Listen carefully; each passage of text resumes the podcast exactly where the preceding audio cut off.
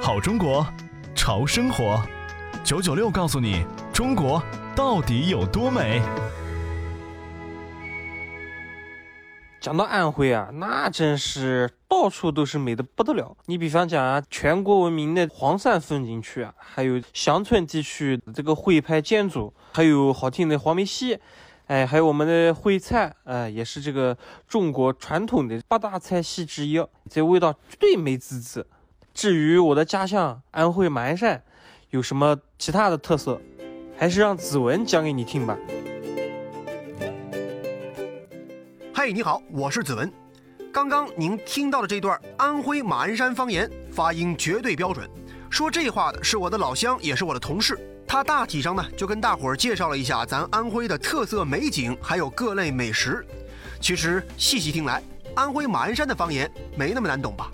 但是如果说您想听懂咱安徽的特色戏曲，那就没那么容易。比如这黄梅戏，它就起源于湖北黄梅。发展壮大于咱们安徽的安庆，黄梅戏与京剧、越剧、评剧、豫剧并称中国五大戏曲剧种。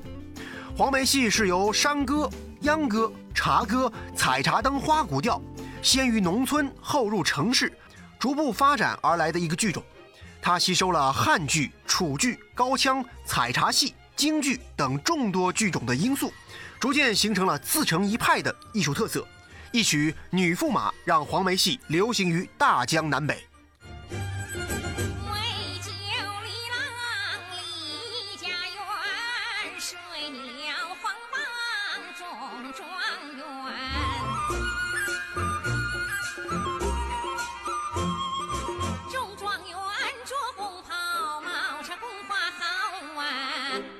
新鲜呐。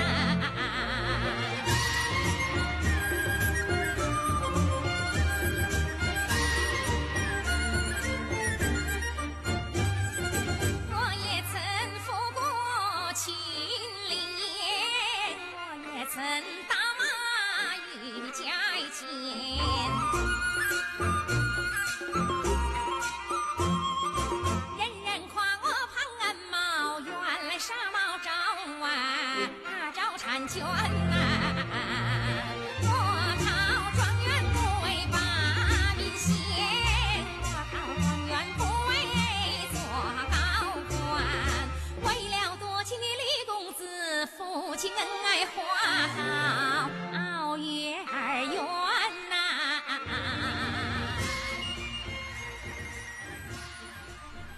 为救李郎离家园，谁料皇榜中状元。黄梅戏唱腔淳朴流畅，以明快抒情见长，具有丰富的表现力。二零零六年五月二十号，黄梅戏经国务院批准列入第一批国家级非物质文化遗产名录。听完了曲儿，咱要动动腿。游客来了安徽，黄山是不容错过的。古语有云：“五岳归来不看山，黄山归来不看岳。”等您登上了黄山顶，那才是真正的“会当凌绝顶，一览众山小”。而说到诗词，唐代诗仙李白的《望天门山》中，他用这样的诗句来形容安徽的壮阔美景：“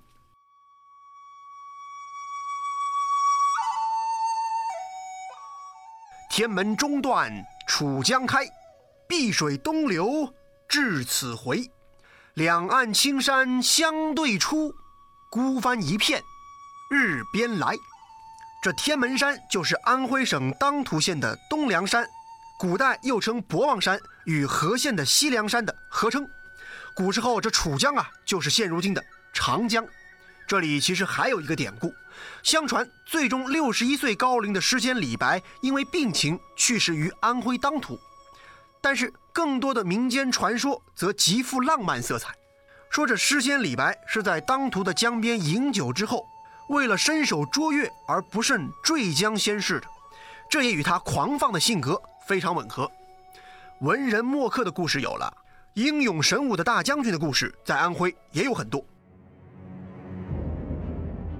比如公元前二百零二年，楚汉相争于垓下，刘邦一举摧毁了西楚霸王项羽的政权。而垓下战役则奠定了汉王朝四百多年历史，汉字、汉语、汉文化、汉民族均由此得名。这民间广为流传的“四面楚歌”“十面埋伏”“霸王别姬”等动人凄美的故事，均出自于此。而该下就位于安徽省灵璧境内，它也被誉为世界七大古战场之一。这次战役在中国和世界的战争史上影响深远，被专家们称为“东方滑铁卢”。一直以来，处于长江中下游平原的安徽就被称为“鱼米之乡”，因为长江和淮河同时穿省而过。我们安徽的方言也大体分为淮北、淮南、江南三种不同口音，而我的老家安徽省马鞍山市则在长江以南，所以这方言听起来似乎有点像江苏话。而马鞍山市的美食美景和产业特色也是数不胜数。先说美食啊。大肉面、老鹅汤、采石茶干、当涂龙虾、石臼湖螃蟹、横望山米酒，再多说一句，我口水都得下来了。再说美景，采石矶、普塘、大青山、薛家洼生态园是处处风景美如画。最后再来说说马鞍山的特色产业——中国五宝马钢集团，它是我国特大型的钢铁联合企业，前身是成立于1953年的马鞍山铁厂，在六十多年的发展历程当中。马钢创造了我国钢铁行业的多个第一，第一个车轮轮毂厂，第一条大 H 型钢生产线先后在马钢诞生。二零一九年九月，作为长三角一体化重大合作项目，中国宝武钢铁与马钢实施战略重组。说了这么多啊，还是那句话，百闻不如一见。来到我的家乡，我带你看看钢铁是怎样炼成的。最后这首《钢铁工人之歌》，保准您一听就感到力量满满。